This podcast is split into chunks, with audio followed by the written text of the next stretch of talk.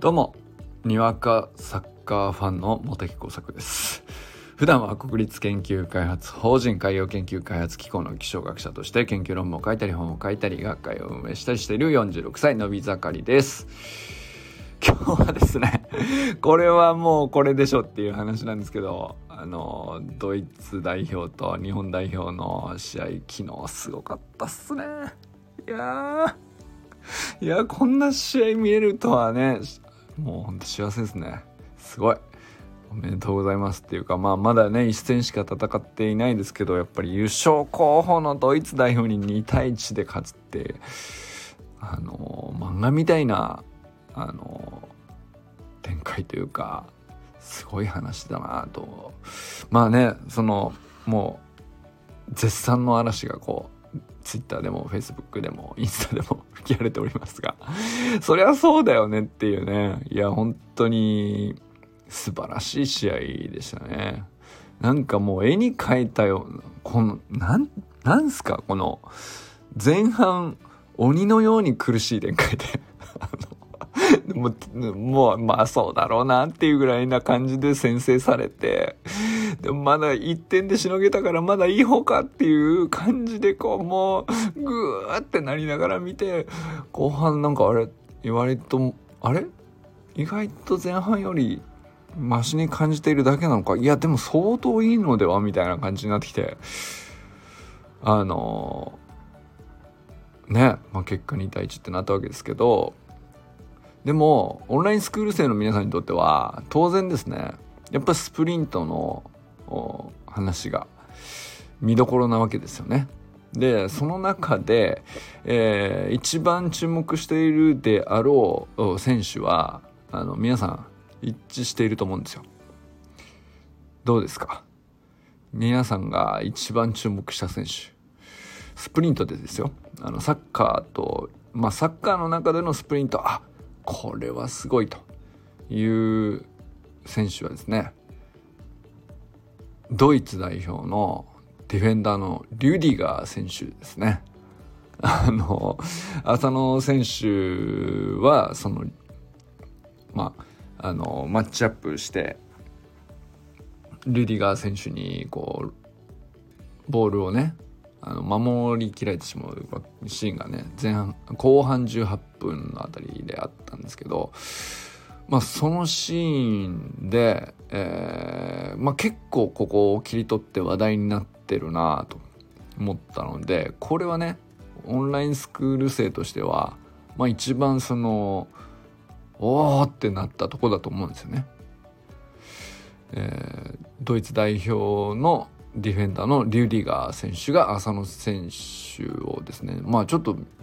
いくつか検索するとやっぱり基本的にねあのなんだろうちょっとバッシングじゃないですけどリュリガー選手が変わった走り方をして、えー、浅野選手の走なんていうの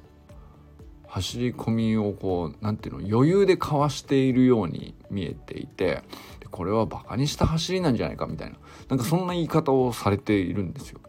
なんですけど、まあ、一方ではあの解説でも聞いた人もいるかもしれないですけど、まあ、プレミアリーグで、まあ、最も足の速い選手だというふうにもあの、まあ、実際に評価されている、まあ、すごいディフェンダーなんですけどこれ実際具体的にもう一回ねあのちゃんと振り返った方がいいんじゃないかなと思いまして、えー、まあ一番話題に上がってるのは後半18分30秒から19分0秒ぐらいまでのシーンなんですけど是非ね見てみてほしいなと思うんですよ。これはオンラインスクール生にとってはめちゃくちゃ重要な30秒だと思うのであのまあ実際どういうシーンかっていうと右サイドで酒井宏樹選手っていう、まあ、ディフェンダーの選手いますよね。で縦のグラウンダーのパスで前にうんと浅野拓磨選手がいて、まあ、フォワードですよね。で浅野選手がこう前に走って、えー、チャンスを作るというシーンなんですけど、えー、グラウンダーのパスでこうドイツのディフェンダーのリュディガー選手は、まあ、センターバックの選手なんですけどあのもう超絶スピードですね。もう見たこともないようなあの超絶ストライドの何て言うんですかね。もうボルト選手かなっていうぐらいの超速スプリントで体を入れて、えー、結局まあ浅野選手にパスは通らなかったっていうシーンなんですよ。でまあ結果ゴールキックになるんですけどだからあのまあ日本から見るとああ残念と。浅野に通りそうだったのに通らなかったと。浅野だった浅野選手だってめちゃくちゃ足速いのにみたいな、まあ、そういうところですよね。めちゃくちゃレベルの高いシーンだと思うんですけどこれね解説で、えー、リュディが速いですねみたいなこと言ってるんですよ。でプレミアリーグで最速のスピードを出したと言われていますみたいな解説とともにあのまあこれアベマ t v の解説で入ってたやつなんですけど、まあ、本田圭佑選手があの解説で入ってていやでも今のは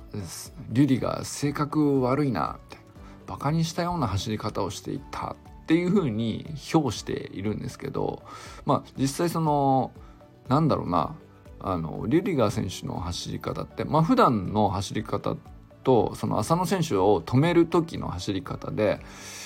えー、ステップがですねある種こうすごく大きく独特なステップに普通の人には見える確かにその大げさな、うんと、ステップでまああのスプリントを知らない人から見たらなんだそりゃっていうステップに見えるみたいなんですよね。あ明らかに違うその足の使い方をしていてもうめちゃくちゃこう派手にえー、空中スイッチをしてるっていうね感じなんですよね。で結構他のその本田圭佑さんだけじゃなくてその結構ネット上でいろんな人があのバカにしてんのかふざけてんのかみたいな感じで言ってなんだったら同じそのドイツの人でもあのリュディガーは何をやってるんだみたいなそのねいうことを言ってると。でだけど結構プレミアリーグでもあのステップを時折使うっていうことも知られているらしくって。うんとまあ本人はあのなんでそんな走りをするんだみたいなことをちょくちょく言われてはいやこの方が早いと思うからみたいなやり取りをちょくちょくやってるっていうだからそのスプリントテクニックだと思ってるというよりはあこれがは一番そのトップスピード速いんだって掴んであの使ってるステップっぽいですね。まあちょっとあの本当のところは分かりませんけど、まあ、皆さんどう思いましたかねこれね。あの、まあ、モテ作としてはですね、というか、オンラインスクール生の皆さんだったら全員分かったんじゃないかなと思うんですけど、ここテスト出ます？っていうね、え本当に素晴らしい、凄まじいスプリントテクニックだなと思いました。あの、例えば先月、あれ？2ヶ月前だっけ？あの月間メニューでですねストレートレッグバウンディングっていうメニューが月間メニューにあったと思うんですけど、まあ、あれの超絶進化系ですね。で浅野選手もめちゃくちゃ足速い選手ですけどあの画像を見てもらったら分かるんですけど腰の高さがもう完全に陸上選手とあの球技系選手こういう風に違うんですよっていうぐらい10センチぐらい開いてるんじゃないですかね。でも足の使い方があのまあボルト選手とまあ普通の球技系の速い選手みたいな感じの何て言うかまあ要するにもう本気出したらこのスピードなんだよっていう感じですね。だから、えーと、リュディガー選手もずっとそのステップを使ってるわけじゃないからあの極端に目立ってそのいるんだと思うんですけどあのあの試合で僕が見つけたのは2回だけですね。その浅野選手を止める時とそれ以外でもう1回使ってるのがちらっと映ってたのを僕は見つけました。でそれはあのだからずっと試合中使ってるわけじゃなくてサッカーって90分間やるからあのずっとスプリントしてたらもうとてもじゃないけどバテちゃってあの後半動けなくなっちゃうから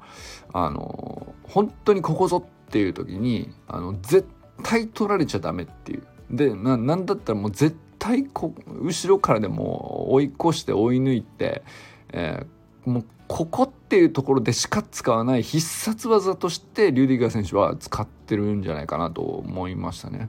まあ、それぐらいあの逆にリュディガー選手の本気があの一瞬に詰まってるんじゃないかなという目で見たら本当えぐいです。こんなストライドで走ってるサッカー選手あの同じドイツ代表の中でも誰一人いないですからね。あの日本代表ももう今のメンバーすごい速い選手多いですしあの実際ねそのスピードで後半ねこう優位に立ってあの足が止まったところに攻め込んでみたいな形で得点したわけなんで決してねその日本代表の選手が足が遅いわけじゃなくて日本代表だってすごい足の速い選手だったわけですけどリューディガー選手のあの一瞬のあのまあ何て言うんでしょうかねスプリントテクニックを知らない人から見れたらどうやら不思議に見えるステップはあのあの試合の中で最も本気を出した瞬間で逆にバカにしてるんじゃなくて最も相手を恐れた瞬間だったんじゃないかなと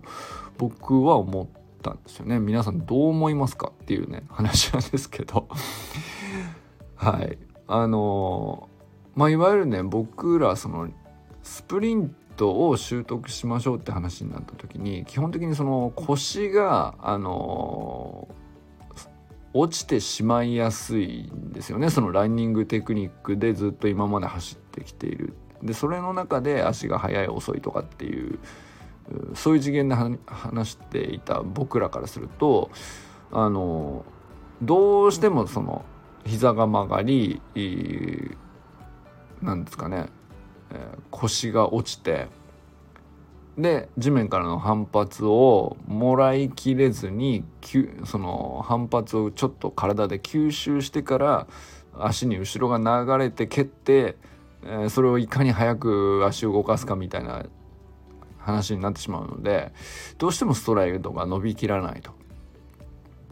いうところがね僕らがスプリントを学ぼうとする時に最初にぶつかる課題なんですよ。ですけどこのうんと後半18分30秒のあの酒井宏樹選手の縦パスに対して飛び出した浅野選手を絶対に行かせないと本気になった瞬間のあの100%これ以上速く走るにはこのテクニックしかないっつって必殺技として繰り出したのがあのリュディガー選手のあのスプリントステップなんですよね。ものすごいストライです実際。でまあ、実際その目的を果たしているわけなんですけど浅野選手よりあのどれぐらい前に体入れてますかねもう圧倒してますね。あのあの浅野選手がこんなに後ろに、えー、置いていかれるんですかっていうぐらい、体1個分以上明らかにそのリュディガー選手が体を入れてるんですよね。っていうシーンだというのが僕らオンラインスクール生はあのまずねそういうふうに見れるかどうかっていうのはものすごい大事なところかなと思ったんですよね。まあユージンさんもあの画像をシェアしてたりしたんですけど本当にやっぱり陸上やってる人からすると「お陸上選手みたいな走りあの瞬間だけ見れたね」みたいな、えー、いうふうにおっしゃってましたけど実際ねでもねこれ偉いもんでうちもねずっと走りの学校の YouTube チャンネルはちょいちょい僕がね流すもんですから家族もまあまあ詳しくなってて妻もねあれ？ってなって。あれあの今のあれはってなって。そうそうえ分かった？みたいな感じになってですね。いやあの明らかに違う走り方してるとまあそこまでは気づくと思うんだけどあれスプリントだよね？ってなって。うわー分かっとる。みたいなその。ちょっと感動を覚えましたね。はい、ただあのこれまた逆にそのサッカーっていう競技の面白いところでもあるんですけどこれ以前その走り学校のサッカーをやってる人の中でよく話されていたことでもあるんですけどサッカーでスプリントを使うってなかなかそのうん単純にはねいかないところまあ明らかにね武器が増えることは間違いないんですよ。だけどあのスプリントを使うということはやっぱりそれだけその速くも走れるけど大きな消耗もあるんですよね。これはハイリスクハイリターンっていう感じだと思います。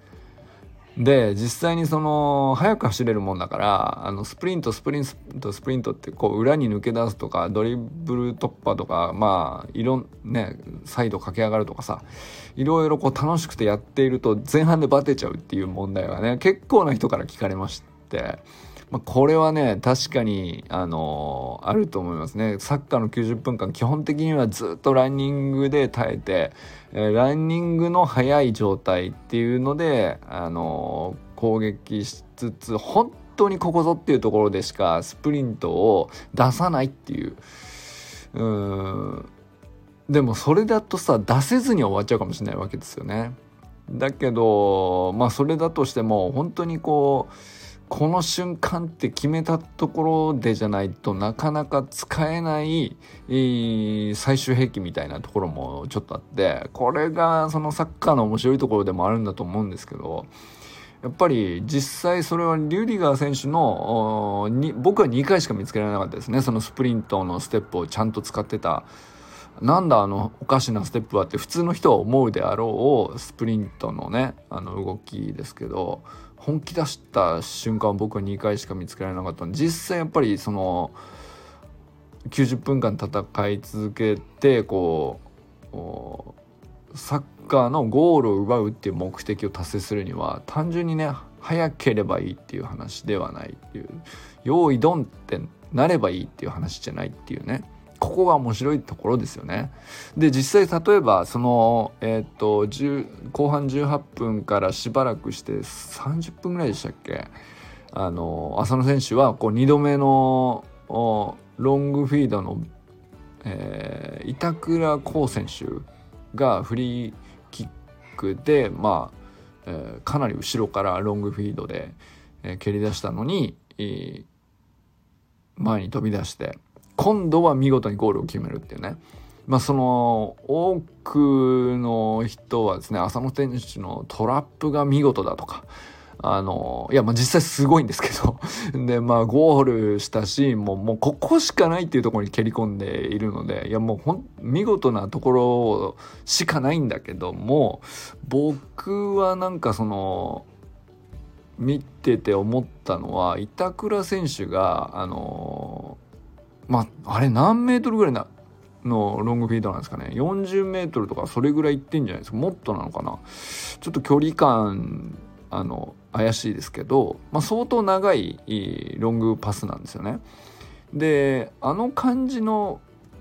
う浮いたパスっていうかあれにこう合わせてフォワードの選手がこう前に走り込むっていう時に大抵起こるのがそのパスをしました用意ドンでフォワードの選手がこう駆け上がってでディフェンダーを振り切ってでゴールライン直前のところで折り返してみたいな。でそれだとでもその本当に足の速さの競争になっちゃうんですよね。でそうすると実際のところ僕はやっぱりトップスピードのマックスのスピードはドイツ代表のディフェンダーの速さの方があのスプリントテクニックも素晴らしいの完成度としてやっぱり素晴らしいなと思ったし実際速いんじゃないかなっていう気はしました。ですがあのその用意ドンの勝負にしないように板倉選手のパスがですねこうわざとこう前に伸びすぎないふわっと浮いてちょっと戻ってくるぐらいなんじゃないのかっていうぐらいのなんか不思議な滞空時間のパスだったじゃないですか。でその滞空時間からどのタイミングで落ちてくるかのドンピシャのタイミングを知っている、浅野選手の方が有利っていうだからそのディフェンダーのついてる選手がですねどこで走り出して止めようとすればいいのかあるいはそのオフサイドトラップにするのかみたいなところの微妙な判断のところでお駆け出しがこう遅れるっていうかやべって思った時にはもう浅野選手はもうトラップで前に出てってるっていうその浅野選手がこうパスに合わせて前に駆け出して、えー、行くんだったらそれはオフサイドトラップにかけるためにこう、えー、微妙なライン取りをするとかっていうところもあると思うんですけどじゃなくていや前に駆け出すんじゃないのか。なんか中途半端なところに落ちてくるなと思ったらトラップ一発でこう前にポンと出てそれはもうオフサイド関係なくなっちゃうので自分でドリブルしてる突破してるってことになるから。もうそれでこう慌てて追いかけるんだけどそこにはなんかついていききれなくてっていう感じのシーンに見えたんですよね。これがまたそのサッカーの面白いところやなと思いましたね。なんかただの用意ドンの速さだけではあの当たり前なんですけどね。もちろんドリブルもトラップもいろいろあるわけなんで。だけどいろんな要素あんだなと思いましたね。あとはそのスプリントとランニングでどっちがいい悪いっていう話でもちろんないっていうのがこう象徴的だなと思ったのが浅野選手はこう腰が低くてトラップにこう集中するためにこうランニングでかけてってるんですけどあのじゃあディフェンダーの選手はとにかく体を入れて追い越してっていうところに行くためにはこうスプリントをすると腰が高くなるっていう。そうすると体をねじ込まれる重心が高いとさ当たろうと思っても逆にその低い重心に入ってった方が体安定するのでこれもなんか難しいとこなんだろうなと思ったりしましたよねなんかね。だから、まあ、腰高くスプリントで完全にボールをこう自分でキープできるんだったらそっちが正しいんですけど、えー、そうじゃなくてギリギリで体をねじ込むかねじ込まれるか当たって外に弾き出すのかみたいなところでは、えー、もしうかつに腰を高くしてスプリントでってなっていたら宙に浮いてしまってるので体が。それはそれで、えー、有利なのか不利なのか微妙なところっていうね。ところもねなんかあ奥深いなと。いやみんななんかその当然ですけど当たり前ですけどね。まあ僕は全然そのサッカーっていうものが好きだしやりたいし上手くなりたいんだけどもう本当にリフティングが5回か10回ぐらいしかできないっていうね。あの結構練習したんですけど みたいな。そういうレベルなのでもう何のその語る資格もないただのにわかサッカーファンでしかないんですけど。いやでも本当面白いなと思って、えー、やっぱりねあのただただあのすごいね面白いねハイレベルだねっていう以上にやっぱりあのこのスプリントかランニングかあっていう視点がこう加わっただけでまたさらにねこう何ていうの面白くなりますよね他のスポーツがね。っていうことの一つかなと思ったので今日はね話してみました。皆さんどう思いましたか？ということで今日僕が言いたかったのはねそのドイツディフェンダーのリュディガー選手センターバックの選手なんですかね、と、は浅野選手をバカにしたんじゃなくてもむしろ逆で超絶相手の能力をリスペクトし恐れたからこそあのステップをしたっていううんのが本当のところだろうなって思って。ったっていうことなんでございます。ということで皆さんどう思われたでしょうか？ということでこれからも最高のスプリントライフを楽しんでいきましょう。日本代表おめでとうございます。やったー！バーモス。